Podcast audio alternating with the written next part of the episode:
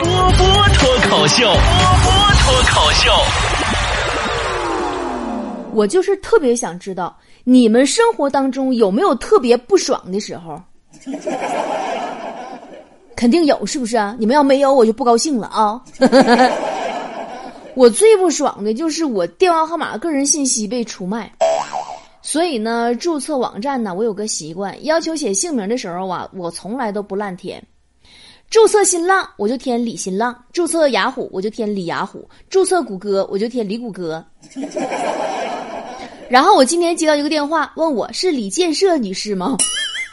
我这里是什么什么借贷公司的，我就知道是建设银行把老娘给卖了。强子今天也特别不爽，这货最近看着一个女孩儿，我们客栈路口酒吧的一个女服务员儿，强子呢就经常在人家女孩上班的时候啊，给人女孩送饮料，无奈呀，女孩理都不理呀。昨天这大哥屁颠屁颠又去了，女孩说：“你别送了，我不能喝凉的。”强子说：“怎么？那肯定是来亲戚了，那我就换个热的吧。”女孩说：“不是，我怀孕了。”这个月呀，强子已经进行了第十五次相亲了。强子发现一个女孩对男孩很不公平的一点，就是女孩啊很喜欢给男的贴标签打比方说，两个人约会，女生给强子讲她喜欢的明星啊、口红啊、各类化妆品呐，强子表示完全听不懂。于是呢，女生就给强子贴个标签钢铁直男。但是如果反过来，还是两个人约会。强子给女生讲他喜欢的什么漫威呀、游戏啊、NBA 球星啊，女生完全不感兴趣，感觉很无聊。女生呢还会给强子贴个标签“钢铁直男”。说到相亲啊，我今天手贱，把张云雷照片发朋友圈 然后我妈就疯了。我微信呢被我妈一阵轰炸呀，问我他是谁，怎么认识的，恋爱多久了。我就解释，我说他叫张云雷，人家都不认识我，妈呀！我妈立马发过来语微信语音啊，告诉我，闺女啊，你是妈妈最骄傲的女儿，妈妈心里一直觉得你很优秀，但是我想了一下，你和小张不合适，趁你现在还是单恋，你早日收手，换个容易点的目标吧。所以呢，我打算以后发朋友圈，先把我妈分组屏蔽。今天啊，我们说到了让自己不爽的事儿，又说到了微信，我觉得呢，有必要聊一聊微信里那些让人不爽的事儿了。你们有没有发现，微信已经诞生八年了，月活已经破十亿了，但感觉还有八亿的人不懂得怎么好好的聊天儿。刚才我随手发了一条朋友圈，征集一下大家伙儿对最讨厌的微信里的那些行为，分分钟就炸了，你知道吧？感觉你们也是被伤害太多的宝宝。是不是觉得自己一天被气晕十回都不够？必须说是，说不是我就不高兴了啊！所以呢，我觉得我是时候站出来普及一下标准版的微信聊天礼仪了。Come on baby，Let's go！二零一九标准版微信聊天礼仪：一，请不要动不动就问在吗？请接下来看我的这段聊天记录啊，思思。那个晚上十九点零五的时候问我在吗？我呢十九点三十的时候说来了，刚才在忙，抱歉。思思十九点四十的时候说这会儿在忙吗？不忙的话，我想请教你个问题，不知是否方便？我等到二十点零五的时候说请说。到二十点十分的时候，思思说啊没事了，已经解决了，谢谢了。不，大姐，你逗我玩呢吗？咱有事说事儿不行吗？什么玩意儿上来在吗在吗的？一问一答，你知道这都多长时间过去了？你有问他在吗的时间，早把你要说的事儿都说完八百回了。神呐！微信诞生八年了，这条礼仪到什么猴年马月才能够全民普普普普普普及呀？不瞒大伙儿说啊，我每天能收到不下十几个在吗？现在一看到在吗加长时间的沉默，我就菊花一紧。我必须深呼吸，调整一下心态，才能够回复对方，因为我根本猜不透你是想跟我借钱，还是让我帮你解决啥事儿，还是让我教你赚钱，还是闹离婚跟我倾诉。真的，一种未知的恐惧让人瑟瑟发抖。为什么好几亿的人都不明白这个简单的道理？你在的时候我不一定在，我在了可能你又不在了。有事儿你就直接说，我现在我在的话我就马上回复你；不在的话我等看着我也马上回复你。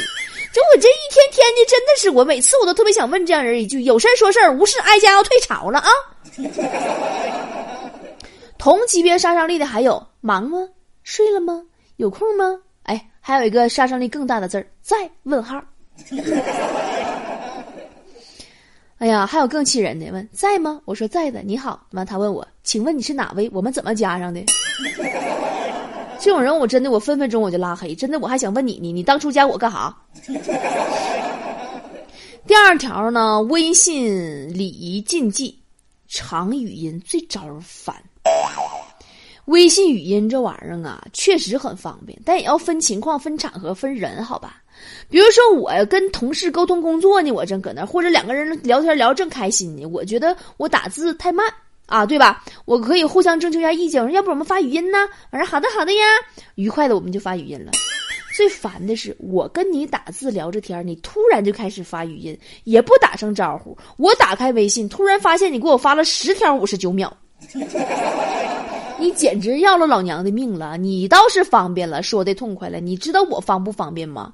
特别是一些重要信息，你说我要想再听的话，我或者那阵没听明白，我得从头到尾一起听一遍。老多条了，完有时候我再回听，我又忘了在哪条，我又得全部都听一遍。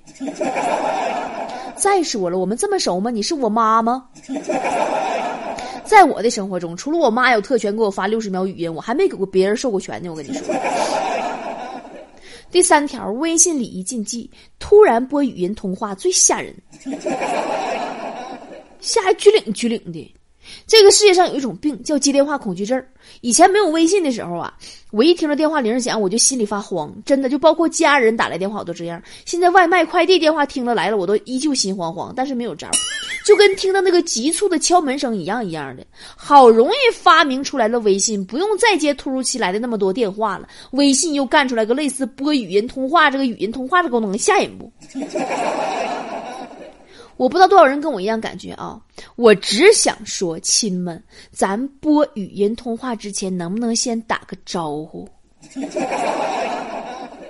啊，你说吧，我跟员工那个啥，那个那个沟通，为了沟通效率，我也经常的那个播语音电话。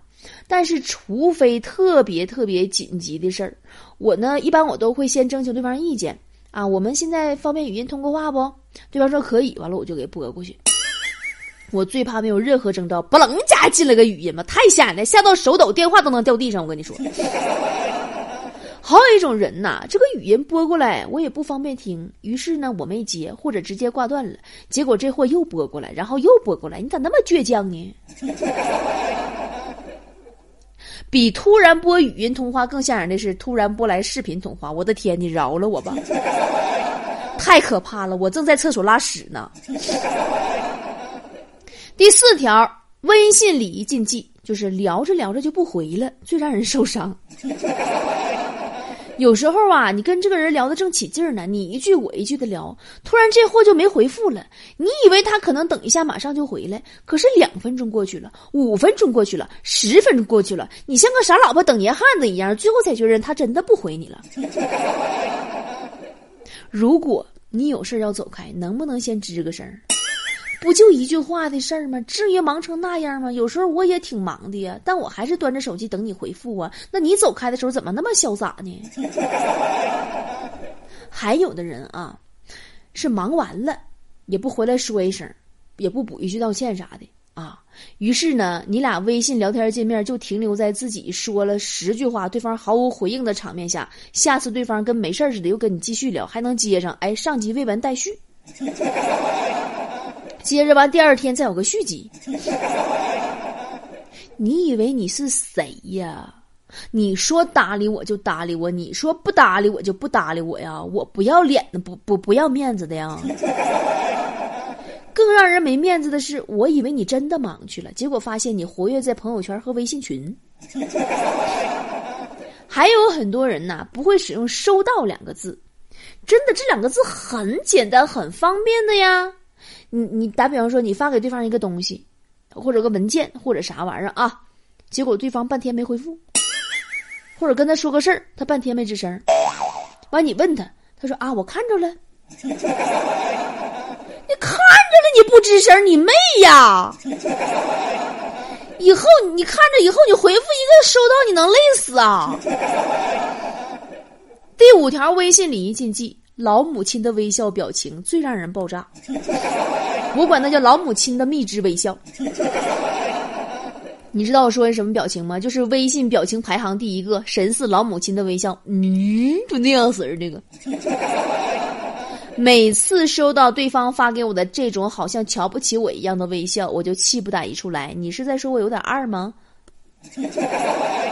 你是在问我心里有没有数吗？我说错话了吗？我让你不开心了吗？我哪得罪你了吗？你不爽了吗？我招你惹你了吗？最恐怖的是谢谢，然后加一个老母亲的蜜汁微笑。真的，咱都不知道他是真谢我还是笑里藏刀。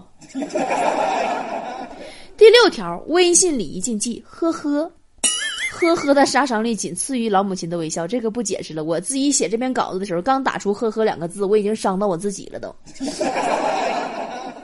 第七条微信礼仪禁忌：两个人呐在微信群里聊私事儿，最二好不好？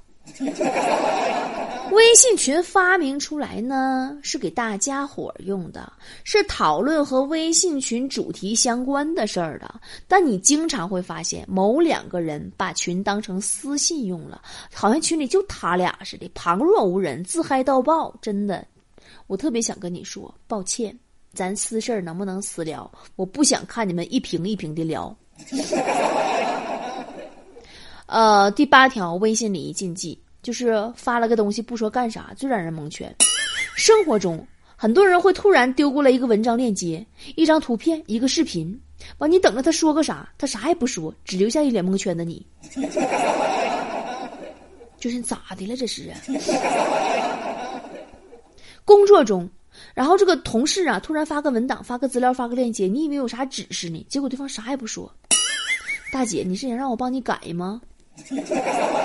还是让我帮你确认，还让我转发给老板，还是下午开会要用的东西是给客户的吗？你啥都不说，你你让我猜吗？我是你肚子里蛔虫吗？第九条微信礼仪禁忌：集赞党、投票党、转发党最让人膈应。哎我的妈呀！还有那种给给孩子拉票，真的是，我每次我都会给他们的对对手我投个票。拜托帮忙点赞朋友圈第一条啊！祝你猪年开开心心，谢谢呀！Hello，在吗？能帮我投个票吗？我真的特别特别想要那本书。那你想要你就买去呗，花不起钱呢。亲，你微信好友多，你能帮我转发一下吗？凭啥我好友多就必须帮你转发？咋我欠你钱呢？帮我砍一下价，你能不能别整那个玩意儿？比拼多多最烦。拼一下团去拼拼。我正在抢票，帮我点一下。你这你票，你们能不能提前点买？非得没票的时候再抢吗？甚至有的人刚加你好友就给你发这些，我特别想知道你加我要干哈。第十条微信礼仪禁忌：测试僵尸粉最让人想删。我跟你说，清粉勿扰，打扰啊，清清粉勿回，打扰请见谅。免费自助检测僵尸粉。你好，检测一下僵尸粉误回，效果很好哟。点击下面这个链接开始检测喽。这个图片是检测僵尸粉的，识别这个二维码你也测测哦。想知道哪些人把你拉黑或者删除了？微信提速，清理微信空间，祝朋友们每天快乐，打扰了请见谅。你这是跟谁俩呢？说谁僵尸呢？本来呀，我没想做你的僵尸。看你这种信息，我真的想做一把僵尸。本来我没想拉黑你，但这种我不拉黑，我还留着过年吗？第十一条微信礼仪禁忌：不要随便推好友名片给陌生人，好吗？我经常突然收到陌生人加微信，加上之后说谁谁谁推荐的，想跟你咨询点事儿。What？你推我名片，你都不跟我打个招呼吗？第二条微信礼仪禁忌：不要不打招呼就给别人拉进群，好不好？就在刚刚，我又被拉进了一个群，咋的了？这是啊？有没有人权了？有时候你划微信，你突然发现啊，一个陌生的微信群，叮了当啷，叮了当啷，叮了当啷，你以为啥事儿呢？你都不知道有这么个群，一看发现是一个一个一个好友给你拉进去的，完没经你同意，拉完也不跟你说一声，也没告诉你这是啥群，你让你像个傻子似的。第十三条微信礼仪禁忌：不要随便截图私聊的聊天截图再转发，好不好？就你突然发现自己的聊天内容被截图发到别人的朋友圈里，你是个什么感受？当然，你还发现他还发在了很多群里边，你这种属于隐私，好吧？你至少征求一下同意，好吧？至少发的时候你给我的头像和微信名打下马赛克，好吧？第十五条微信礼仪禁忌，请合理使用以下字词、标点、表情。我很友好，很友好，很用心，很用心，很礼貌，很礼貌的跟你说了一大堆话，你却给我回复一个字，嗯，或者是哦，甚至有的时候嗯还加个句号，o 加个句号，好加个句号，你要跟我终止吗？你是聊天的终结者吗？冷漠和敷衍已经溢出屏幕了，好不好？还有就是，咱不要发一屏幕的文字，然后不加标点，好吗？我读的好累呀。还有那个叹号也别随便用，好吗？你有没有那种经历？别人发消息给你，在回复你的时候，狂用滥用那种感叹号？麻烦把链接发一下，叹号。回一下邮件，叹号。可以，叹号。啊，知道了，叹号。微信聊天隔着屏幕，你都能感觉到他那个杀气。哪怕你就是就是是是那种就是微笑着发出来的，我也感觉是杀气的微笑。我以为你出啥事儿了，你家。那么最后一条呢，就是聊完天之后啊，请不要用老母亲的蜜汁微笑再加那个再见的表情包结尾了啊，太可怕了！我还以为你再也不想见到我了。好啦，差不多就这样啦。今天我想到的就是这么多。大家如果还有其他的补充的话，可以留言在评论区，让更多的人一起共勉哦。最后提醒大家，一定要转发我今天的这期节目，毕竟多一份转发，少一份伤害。科普微信社交礼仪，任重而道远，我们一起努力吧！加油，你们都是最胖的。哦，对了，提醒大家，波波有理是每周二、四、六更新哦。每周二、周四在波波有理的专辑更新，周六在糗事播报的专辑里更新，然后转采到波波有理的专辑哦。平时大家想我的话，可以去抖音看我哟，那里的短视频更新的比较勤。我的抖音号有好多哟。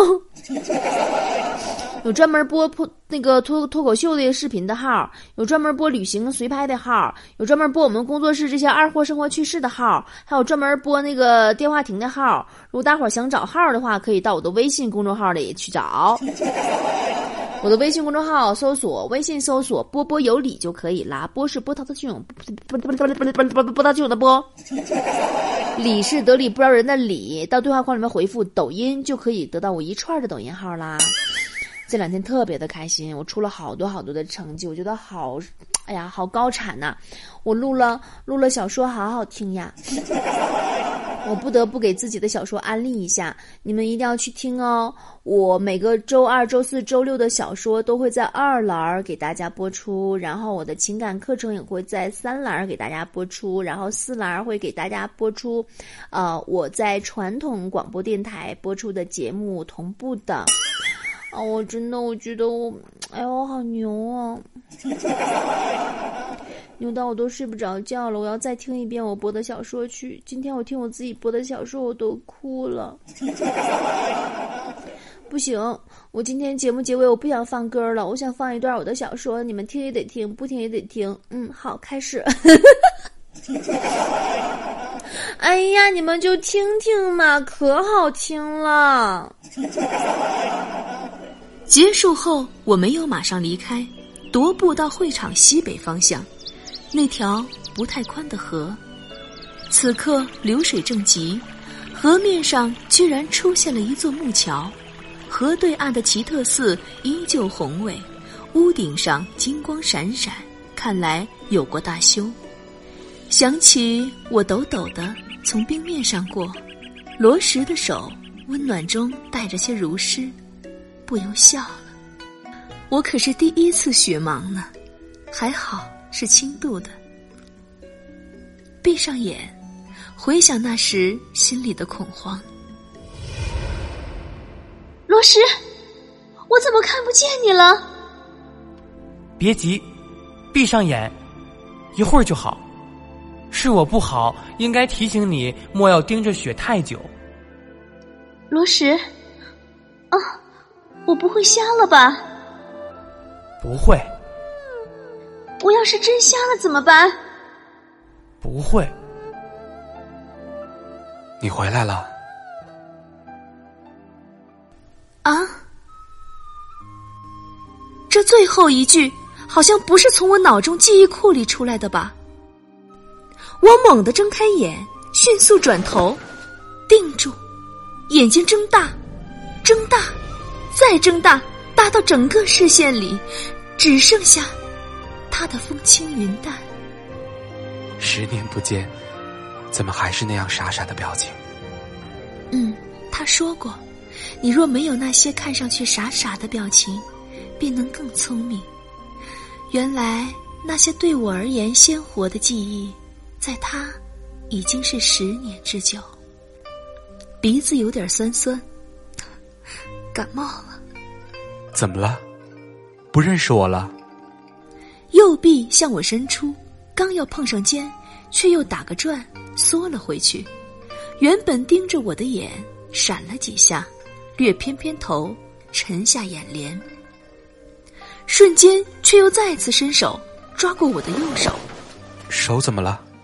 顺着他的眼光看到我的右手心，昨天倒地时撑了一下，被小石子儿划破了，肘部也磨破一层皮，不过藏在衣服里，外面看不出来受伤。直到昨晚上住进波斯人的礼拜堂，才简单处理了一下。现在有点肿，没有消炎药的古代，破伤风也能要人命。实在不行，我就只能回二十一世纪去。正想着，觉得自己被拉着往会场方向走。哎，去哪儿？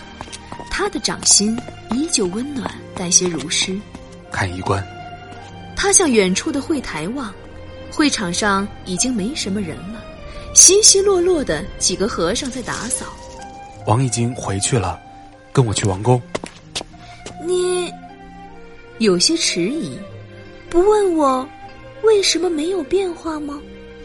唉，他不问我心里不安，可他要是问了，我又该怎么掰呢？十年时间，他已长成如此俊逸的青年，而我什么变化都没有。然后我意识到，我们现在。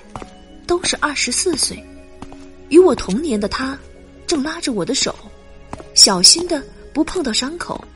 呃，他是个和尚，会场里还有人。感觉到我停步，他回头看见我正盯着他牵着我的手，突然意识到什么，他急急放手，脸上浮出我熟悉的红晕。他低垂着眼，轻声说：“福沙提婆说，你是仙女。”他又抬眼看我，浅灰的眼波流动，纯净清亮。无论如何，你回来就好。一股莫名的酸直冲鼻子，啊，我，我肯定是感冒了。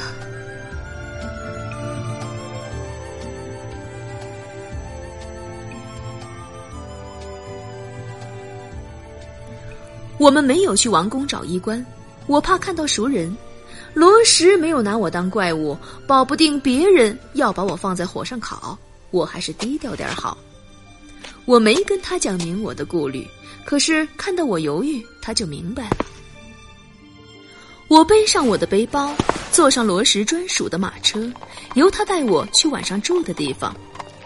他的马车外观看上去并不奢华，里面却很舒服，铺着上好的地毯。马也是大院良马。作为和尚，他应该没有什么私产，但他其实一生都是衣食无忧，供给精良，侍者相随。在集边时，可能连十岁都不到的他，便受到特殊的待遇：日给鹅腊一双，精米面各三斗，酥六升。此外，国之上贡也。所住四僧，乃差大僧五人，沙弥十人，迎侍扫洒。有若弟子，其见尊宠如此。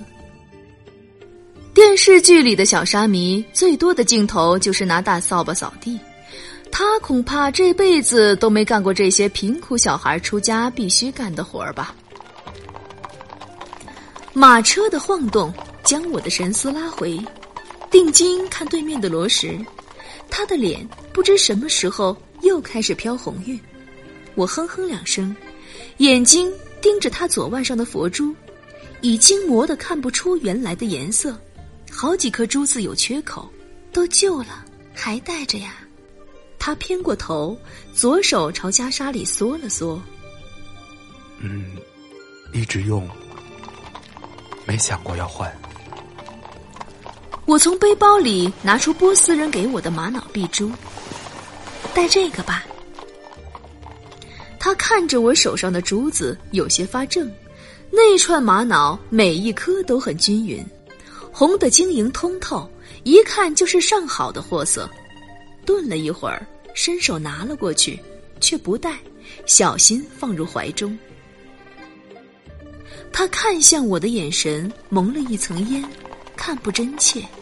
我想，这车真的太颠了。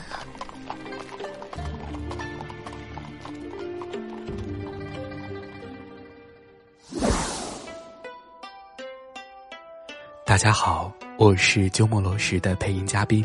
小高，这一集里有提到《金刚经》，大家都很熟悉吧？那我就贴《金刚经》的最前两段给亲们做参考吧。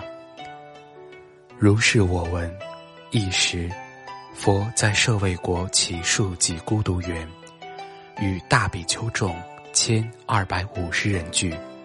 尔时，世尊时时着衣持钵，入舍卫大城乞食，于其城中。次第其已，还至本处，食饭气，收衣钵，洗足矣。夫坐而坐。时，长老须菩提在大众中，即从坐起，偏袒右肩，右膝着地，合掌恭敬而白佛言：“昔有世尊，如来善护念诸菩萨，善付嘱诸菩萨。”世尊，善男子、善女人，发阿耨多罗三藐三菩提心，应云何住？云何降伏其心？佛言：善哉，善哉！须菩提，如汝所说，如来善护念诸菩萨，善付嘱诸菩萨。汝今谛听，当为汝说，善男子、善女人。发阿耨多罗三藐三菩提心，应如是住，如是降伏其心。唯然，世尊，愿乐欲闻。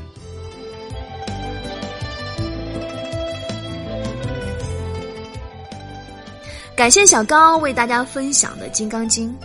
我曾经录过《心经》，大家都听过吧？其实我曾经想过无数次要录一版完整的《金刚经》。还曾经手抄过《金刚经》，但是到现在还没有实现录完整版的，不是忙这个就是忙那个。不过我已经把录制《金刚经》划入我的二零一九目标里啦。等我录好啦，大家可以下载来听呀。